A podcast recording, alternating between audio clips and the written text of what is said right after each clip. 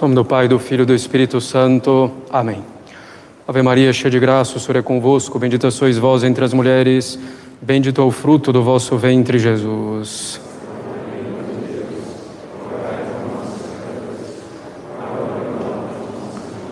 Podem sentar-se.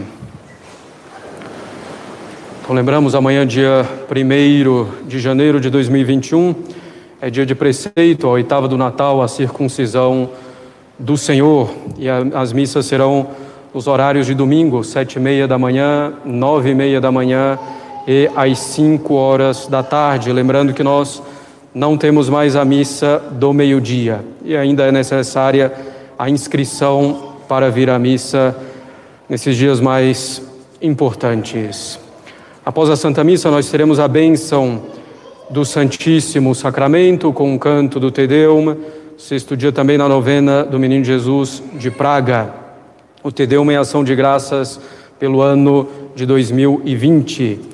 E a recitação pública do Te Deum na igreja tem indulgência plenária nas condições habituais, desapego de todo pecado, mesmo dos pecados veniais, confissão e comunhão alguns dias antes ou depois de cumprir a obra prescrita, que é o canto do Te Deum, e finalmente rezar nas intenções do Santo Padre, intenções fixas. Pode ser, por exemplo, um Pai Nosso e uma Ave Maria. A lojinha estará aberta também após a Santa Missa e os calendários do Instituto Bom Pastor no Brasil de 2021 estarão à venda. Meus caros católicos, estamos no último dia do ano de 2021. Foi um ano de provações, como sempre, mas de provações um pouco diferentes, bem diferentes, muitas delas. Estamos aqui nessa terra, como dizemos no Salve Rainha, em um vale de lágrimas, claro, repleto também de alegrias. A situação na Santa Igreja Católica, infelizmente, continua preocupante. Colhemos cada vez mais os frutos do modernismo que se baseia nos princípios da filosofia moderna subjetivista.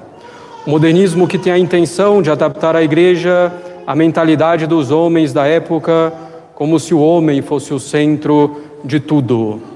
Nós vivemos de fato a época do culto do homem, da divinização do homem, do culto à liberdade sem freio, do culto à opinião própria, do culto à insubmissão, mesmo às ordens legítimas da autoridade legítima.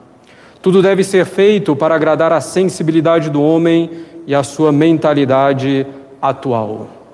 Assim, alguns dizem que também a igreja deve ter esse culto do homem e se adaptar ao homem para não ficar ultrapassada. Dizem que ela deve, se adap deve adaptar sua doutrina, sua moral, sua liturgia, de forma que o homem seja o centro em tudo. Infelizmente, podemos perceber claramente em muitas coisas essa reviravolta, mesmo dentro da igreja, nas mentalidades dos homens da igreja. Em vez de fazer a cultura se centrar em Deus, preservando o que ela tem de bom, acrescentando o que lhe falta e tirando o que tem de ruim, querem que Deus seja adaptado a cada cultura como se Deus fosse mutável. Alguns querem adaptar a igreja à esquerda, outros querem adaptá-la à direita, outros querem que a igreja fique no meio do caminho entre os dois, mas a igreja deve permanecer na verdade, quer agrade, quer desagrade. E são, caros católicos, a inteligência, a vontade dos homens que devem se submeter à verdade imutável ensinada pela igreja. Nem sempre a verdade agrada à sensibilidade. E daí não somos animais que buscam sempre o que agrada sensivelmente, somos seres dotados de inteligência e de vontade que devem buscar a verdade e o bem, ainda que desagradem em certas circunstâncias. Encontraremos, caros católicos, na verdade, no bem, no belo, espirituais, não algo que agrada momentaneamente à sensibilidade, mas encontraremos algo que nos traz a verdadeira felicidade que é estável. Deus é a verdade e a causa de toda a verdade, Deus é o bem e causa de todo o bem. Deus é o belo e a causa de todo o belo. Deus não muda, sua revelação não muda, a doutrina católica não muda, a moral católica não muda. A liturgia católica não pode mudar, a não ser de modo orgânico e para melhor exprimir a doutrina católica. Deus é o centro, não é o homem. A igreja guarda a sua juventude e vigor na medida em que permanece como uma rocha na doutrina e na moral de Cristo. Na medida em que utiliza meios semelhantes aos meios que tanto funcionaram ao longo dos séculos para converter as almas. Hoje, caros católicos, se buscam tantos e tantos meios de evangelização e se esquece do principal. Se esquece de pregar a doutrina de Cristo tal como ele ensinou aos apóstolos, tal como a igreja sempre nos transmitiu. A fórmula para reevangelizar os povos é simples: pregar o evangelho sem mutilações, sem adaptações, sem acréscimos sem atenuações, sem querer conciliar Cristo e o mundo. Pregar o Evangelho, isto é, a doutrina da Igreja. Pregar a doutrina de sempre da Igreja, baseado em princípios, foi o que procuramos fazer ao longo de todo esse ano e, sobretudo, diante de circunstância tão particular que representou a pandemia. A pandemia começou a ter suas consequências para nós em março e continua ainda hoje, embora de modo bem mais atenuado. Veio então a restrição às missas com assistência dos fiéis, muitos, sob o impacto, disseram que isso era contrário inteiramente à liberdade da igreja, disseram que isso nunca tinha acontecido na história da igreja e que era contra o direito dos fiéis. Provamos, porém, com princípios que isso era possível em razão do poder episcopal, em razão mesmo do bem espiritual dos fiéis. O culto continuou sendo prestado a Deus, pois sabemos que o valor essencial do culto e da missa, sobretudo, não depende do povo. Provamos ainda que isso já havia ocorrido historicamente com o Papa Alexandre VII e também durante a gripe espanhola. Com o Papa Alexandre VII no século 17, durante a gripe espanhola, já no nosso século. Fomos às fontes, vimos isso na biografia de Alexandre VII, escrito por um contemporâneo seu, o cardeal Palavitino, e vimos isso nos documentos emanados pelo Papa Alexandre VII e pela comissão sanitária que ele mesmo instalou em Roma. Com medidas bem duras de restrição de liberdade para as pessoas, com obrigações severas para contaminados, médicos e pessoas que tiveram contato, que haviam tido contato com contaminados. Medidas rígidas quanto ao comércio e tantas outras. Vimos também nos jornais americanos como a missa com a presença de fiéis foi suspensa no tempo da gripe espanhola, sem que tenha havido qualquer contestação de princípio, como se isso fosse um erro, uma heresia ou simplesmente uma covardia. Defendemos a, defendemos a doutrina católica quanto a isso com toda a tranquilidade. O princípio de que é possível, por decisão do bispo, haver a suspensão temporária de missas com a presença de fiéis por uma razão séria de saúde é irrefutável do ponto de vista teológico e pastoral.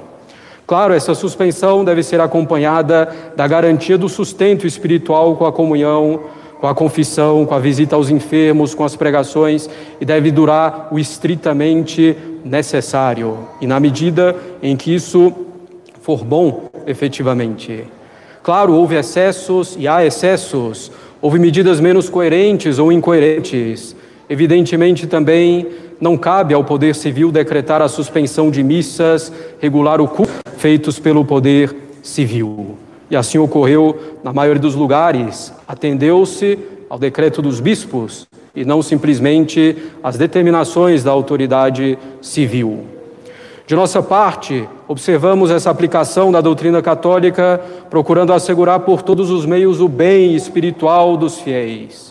Longas horas por dia à disposição para as confissões, disponibilidade para visitar os enfermos em qualquer condição, igreja aberta para a oração dos fiéis, administração da comunhão o quanto antes nos, nos foi possível.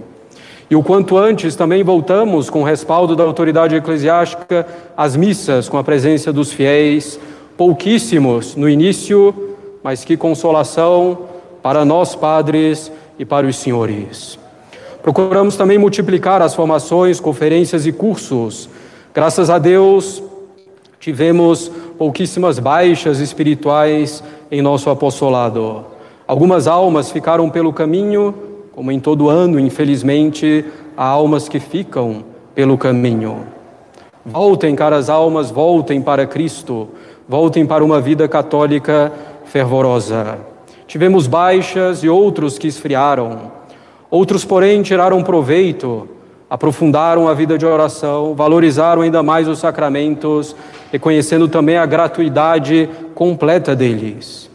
Quantos se conformaram com a vontade de Deus, sabendo que em uma situação assim Deus dá todas as graças, suprindo as graças da missa ou aplicando-as àqueles que se uniam à missa como podiam em sua casa. Deus supre dando as graças do sacramento da comunhão, pelo desejo sincero de receber o sacramento da comunhão, na comunhão assim chamada espiritual. Quantas almas no sofrimento pensando na morte, se voltaram mais para Deus. Inúmeras almas que já estavam no apostolado e outras tantas que aqui chegaram, assim se portaram. Chegaram almas, chegaram famílias ao nosso apostolado no tempo da pandemia, que sejam bem-vindas. Aqui, dentro de nossa fraqueza, procuramos caminhar juntos para o céu. Nós, os padres, procuramos na nossa miséria fazer o melhor que podemos pela alma de vocês. Mas precisamos também das orações de todos vocês. Nos mantivemos firmes também, caros católicos, nessa polêmica mais recente sobre a questão da vacina.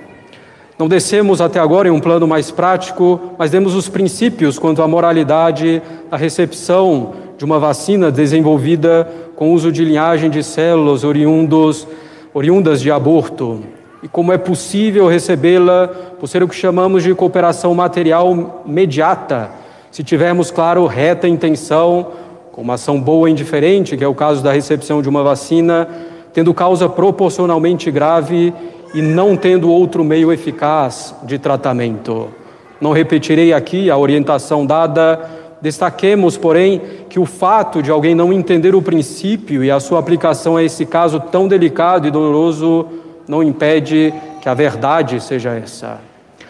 A cultura da morte continua, infelizmente, sua marcha, em particular com a muito recente aprovação do aborto na Argentina, que coloca o Brasil ainda mais sob pressão para também aprová-lo. Mas também com decisões de nossas cortes a favor do aborto e da ideologia do gênero, por exemplo. Façamos, caros católicos, o que podemos de modo ordenado e dentro sempre dos princípios católicos, contra o aborto, contra essa cultura de morte em geral reinante. Foi o ano em que continuamos a apontar três erros em voga entre os católicos mais sérios. Insistimos enquanto eles persistirem também. O primeiro erro é, de algum modo, colocar a política à frente da religião, da religião católica verdadeira. É erro que se comete tanto à esquerda quanto à direita, à esquerda com a teologia da libertação, por exemplo, a direita cedendo a um movimento conservador com princípios tão errôneos, ou se juntando sem critério para combater um inimigo supostamente comum. Lembremos-nos sempre do que dizia o cardeal Pi grande defensor da realeza social de nosso Senhor Jesus Cristo no século XIX. Ele afirmava que a questão social será resolvida pela questão religiosa, e a questão religiosa diz respeito, sobretudo, à questão do culto. Espero que muitos já tenham aprendido de cor isso. Podemos acrescentar a questão do culto, diz respeito, sobretudo, à questão da missa. Dentro dessa questão toda, apontamos os graves erros do conservadorismo que se desenvolve no Brasil e no mundo, às vezes com uma capa de catolicismo. Uma direita eivada de liberalismo já condenado pela igreja, mesmo liberalismo econômico. Um conservadorismo muitas vezes com fundo esotérico, um conservadorismo às vezes próximo da maçonaria, elogioso dessas sociedades secretas, inimigas juradas da igreja. Um conservadorismo que dissemina sutilmente seus erros, às vezes com fachada de catolicismo, e que muitos católicos com olhos embaçados não percebem. Um conservadorismo que, sob pretexto de alta cultura e política, destrói uma verdadeira restauração de todas as coisas em Cristo. São Pio X diz que os inimigos da igreja têm sobre os lábios o grito da cultura e de civilização, porque com esses nomes grandiosos podem mais facilmente esconder a malícia de seus intentos.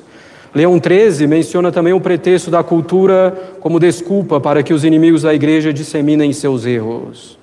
Hoje vemos com frequência esse grito da cultura se propagar em detrimento da doutrina de Cristo, camuflado sob capa de catolicismo, de conservadorismo, camuflado sob a capa, por exemplo, também da formação do imaginário. Espalha-se nesses meios conservadores também o erro gravíssimo do perennialismo, que afirma que todas as religiões são a expressão de uma única tradição, a que chamam de tradição perene, sabedoria perene ou filosofia perene, que nada tem a ver com a filosofia aristotélico-tomista como se a religião católica não fosse a única verdadeira e como se não estivesse em contradição com as outras religiões. Um conservadorismo que se baseia em autores, se fundamentam em filosofias modernas, revolucionárias, muitas vezes, e que propagam a revolução de um modo light, como fizeram, por exemplo, na Revolução Inglesa. Esse conservadorismo que surge tem, nas suas variadas vertentes, algum ou alguns desses erros. Direita, esquerda e centro sempre se uniram contra a igreja na política moderna. Cavour, político anticatólico do século XIX, dizia que a política anticatólica é de fato o único valor que congrega grupos políticos extremamente heterogêneos grupos monárquicos, republicanos e socialistas, liberais de direita e de esquerda, maçons, nacionais e internacionais, globalistas e antiglobalistas, a inimigos da igreja, caros católicos, em todos esses âmbitos. Monarquistas, republicanos, socialistas, globalistas, nacionalistas, maçons, mesmo antimaçons, a inimigos da igreja que se dizem católicos e não são poucos Monsenhor João, elogiado por São Pio X, dizia que as coisas iriam melhorar quando os católicos não mais recuassem de suas convicções, quando os católicos retomassem a coragem mediante a prática das virtudes, quando retomassem a via do sacrifício para seguir o Messias pobre e sofredor, quando parassem de mendigar a salvação à direita e à esquerda. E finalmente, quando formassem o partido de Deus de que falava o Papa, partido de Deus que não é, evidentemente, em primeiro lugar, um partido político. Como diz o padre Lemoine, primeiro e melhor biógrafo de Dom Bosco, o demônio não se converte e não se apaga se ele é introduzido em casa por uma falsa doutrina, ainda que mínima. Ele trará consigo a traição e a morte. Foi o erro, por exemplo, do rei Carlos Alberto de Itália, que quis utilizar os liberais como meio para fazer a Itália livre e que para nela florescesse a religião. É o erro de tantos e tantos católicos atualmente querer supostamente tirar proveito dos liberais. Terminou o rei Carlos Alberto engolido pelo liberalismo. Cooperar e favorecer o erro em vista de um bem não vai resolver nada. O segundo erro é o erro do aparicionismo que é o apego a aparições que não são devidamente aprovadas pela igreja, ou o apego desordenado, mesmo aquelas aprovadas pela igreja, baseando toda a vida espiritual em aparições, muitas vezes com interpretações puramente pessoais dessas aparições. O terceiro erro é o culto de personalidade, que consiste em tornar uma pessoa referência única para a solução de todos os problemas, em substituição à igreja, à hierarquia e ter uma reverência desordenada a essa pessoa. Muitas vezes isso vem aliado ao fato de impedir vocações sacerdotais e religiosas de florescerem e famílias católicas de se formarem. Por exemplo, enfurnando rapazes em uma casa para defender uma causa sem qualquer tutela da Igreja. Dentro desses erros, caros católicos, em particular dentro do primeiro, vimos nesse tempo o quanto somos afetados pelo liberalismo. Vimos católicos defenderem as liberdades da Declaração dos Direitos do Homem, da Revolução Francesa e da ONU como se fossem pura e simplesmente boas, considerando praticamente qualquer restrição da liberdade por parte da autoridade civil como um crime contra a liberdade. Estamos aqui longe da doutrina social católica Estamos aqui longe da defesa da boa liberdade, que é a liberdade de se mover no bem, que é a liberdade que pode ser limitada em muitos aspectos em vista de bens realmente superiores. Vimos como tantos aderem à direita global, nacionalista, como seu, com seus princípios, para criticar o globalismo, defendendo o nacionalismo que continua também ele afastado do reinado social de Cristo. E poderíamos ainda citar tantos outros erros que foram aparecendo nos meios católicos aderentes a essa direita global, mundial, conservadora, que propõe muitas vezes o nacionalismo. Vimos teorias da conspiração que encontram suas raízes muitas vezes em grupos da direita internacional, que não têm fundamento lógico e que nem de longe esses grupos e essas doutrinas seguem princípios realmente católicos querem apenas convulsionar a sociedade para piorá-la cada vez mais. Na maior parte das vezes, quem cai nessas teorias da conspiração entra direitinho na conspiração real que existe, que é a conspiração contra Cristo e sua igreja. Entra em um dos polos da tese, da antítese, para que saia daí uma síntese cada vez mais afastada do reinado social de nosso Senhor Jesus Cristo.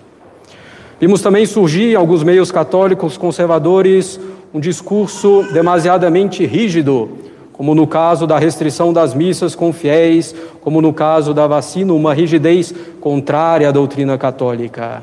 Essa rigidez errônea não seria talvez justamente para fazer desacreditar padres que seguem a doutrina católica de sempre nesses pontos? Essa rigidez errônea não seria para desconfiança na cabeça dos fiéis, para lhes docilidade, para que possam agir simplesmente conforme a própria cabeça formada a partir de posts de internet. A igreja, caros católicos, não pretende ser mais rígida nem menos rígida. A igreja ensina a verdade e o bem. A verdade e o bem não estão na maior ou na menor rigidez. Vimos de um lado o desprezo pela graça e por outro desprezo pela pela natureza humana.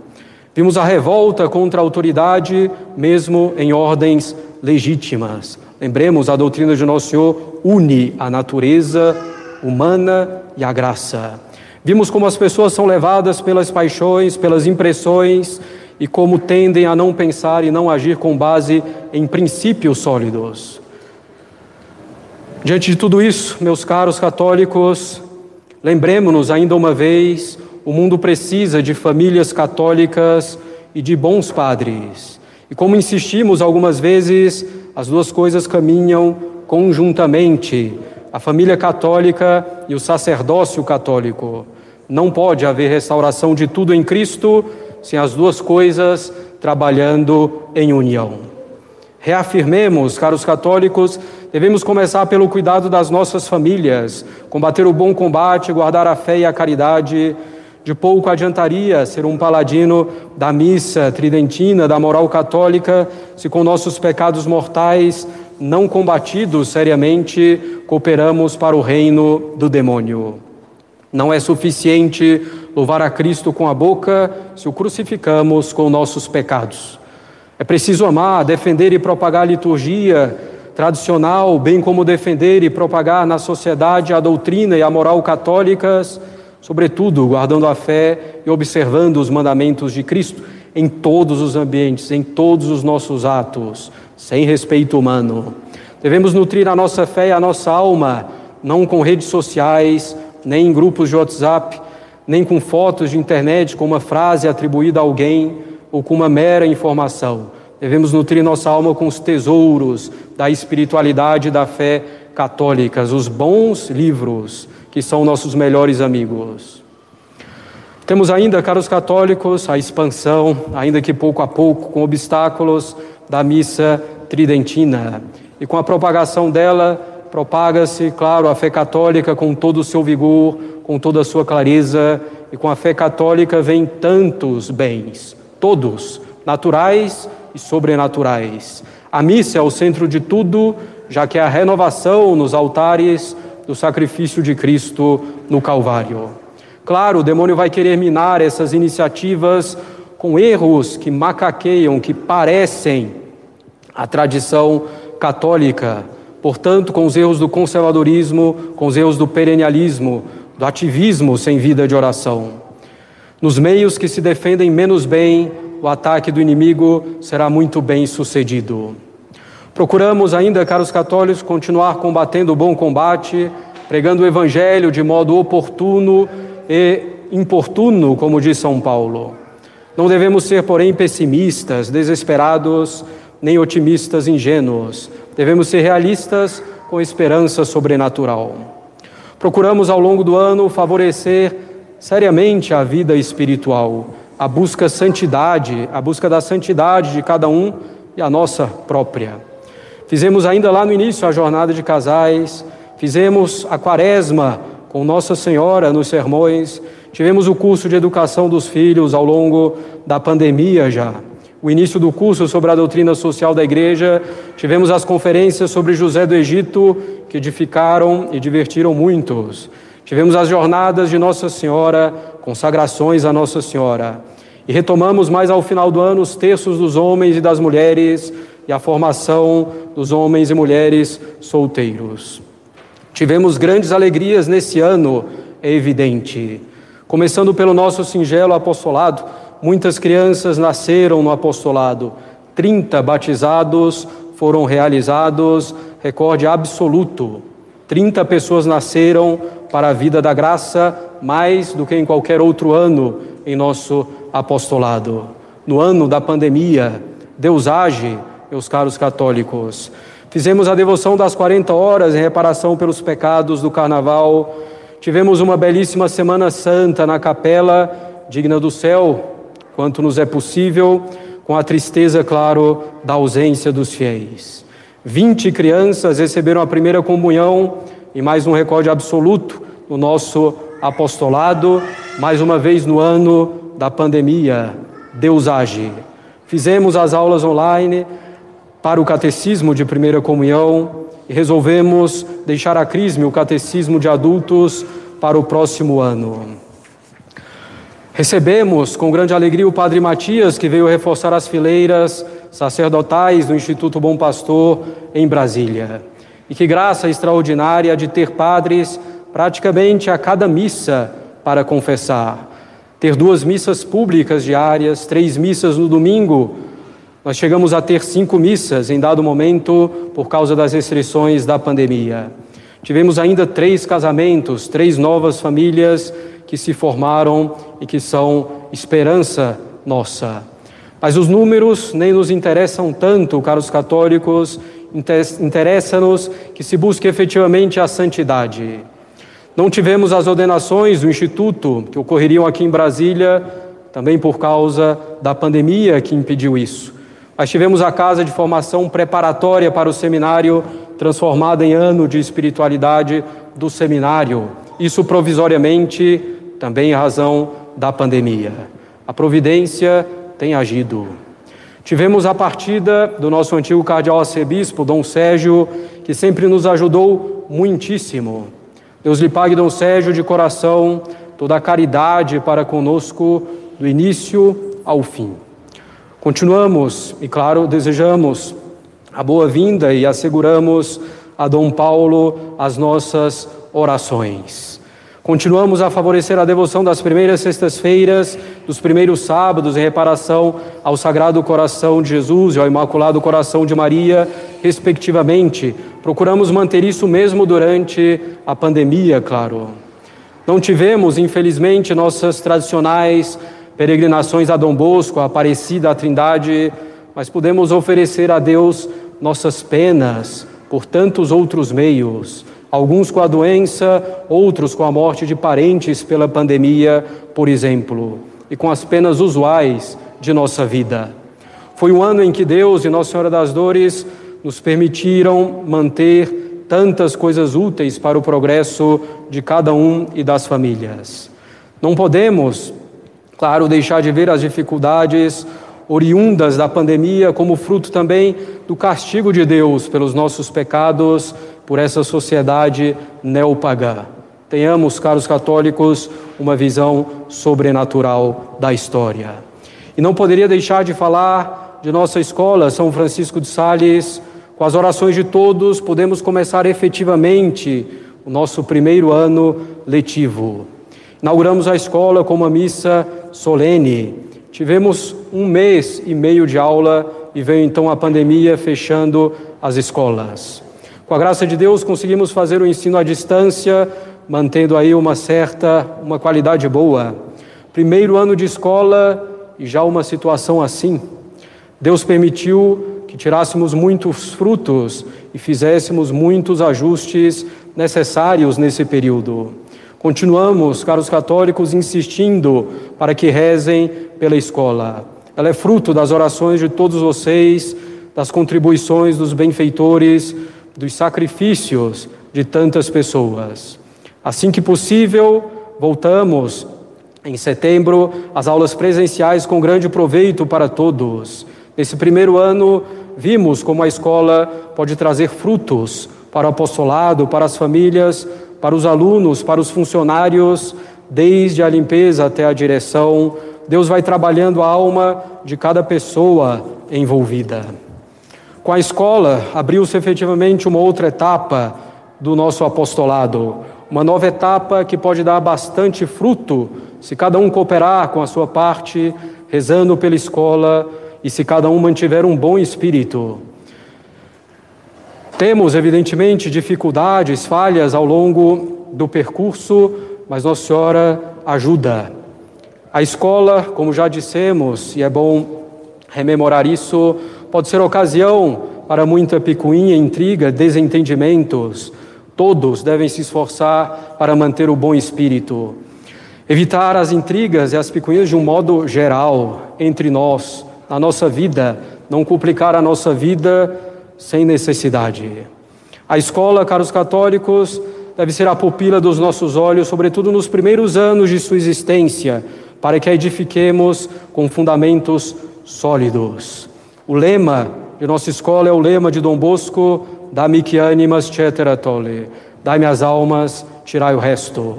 É isso que queremos no apostolado, consequentemente, também na escola, ganhar as almas para Deus e com o Espírito São Francisco de Sales na escola em particular. Não queremos glória nem reconhecimento, queremos, queremos as almas fixadas em Deus. Buscaremos na escola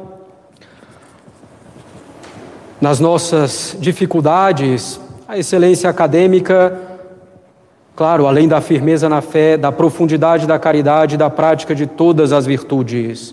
Procuraremos formar inteiramente essas crianças no espírito de Dom Bosco, com alegria, com bondade, com a verdadeira religião, utilizando o sistema preventivo. Essa escola, como todo apostolado, está inteiramente nas mãos de Nossa Senhora.